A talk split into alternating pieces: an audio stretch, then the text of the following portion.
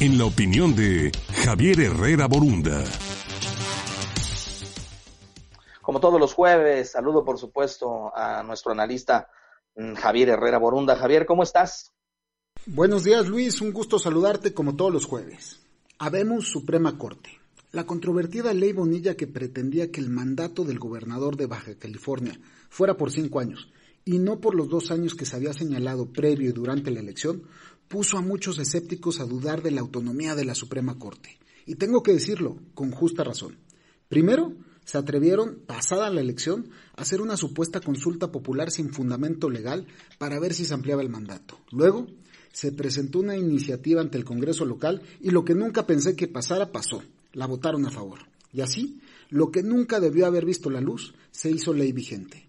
Tuvo que llegar en una acción de inconstitucionalidad a la Suprema Corte de Justicia. El lunes pasado, el Pleno de los Ministros, en una sesión histórica que se celebró vía teleconferencia, declaró por unanimidad de 11 votos la inconstitucionalidad de la ley. La ley era una aberración jurídica por todos lados no solo era la clara imagen de la colusión entre autoridades y servidores públicos que permitió el cambio legal del ordenamiento local, sino que también constituía una grave violación al derecho al voto y al principio de certeza jurídica. En simples y llanas palabras, estábamos ante un absurdo de abuso de poder.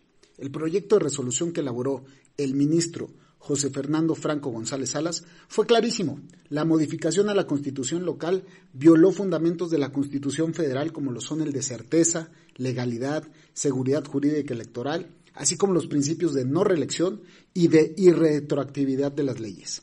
Nuestra Corte Suprema estuvo a la altura, frenó el acto despótico e hizo valer el pacto federal. La separación de poderes se hizo palpable. En las crisis, como en la normalidad, frente a la arbitrariedad e incumplimiento de la ley, no hay más respuesta que la contundencia que te otorga la justicia constitucional. Hoy celebro la unanimidad de la Corte. Esto, de algún modo, simboliza el renacer del ideal democrático y reafirma que, ante todo en México, en México sí se vive un Estado de Derecho.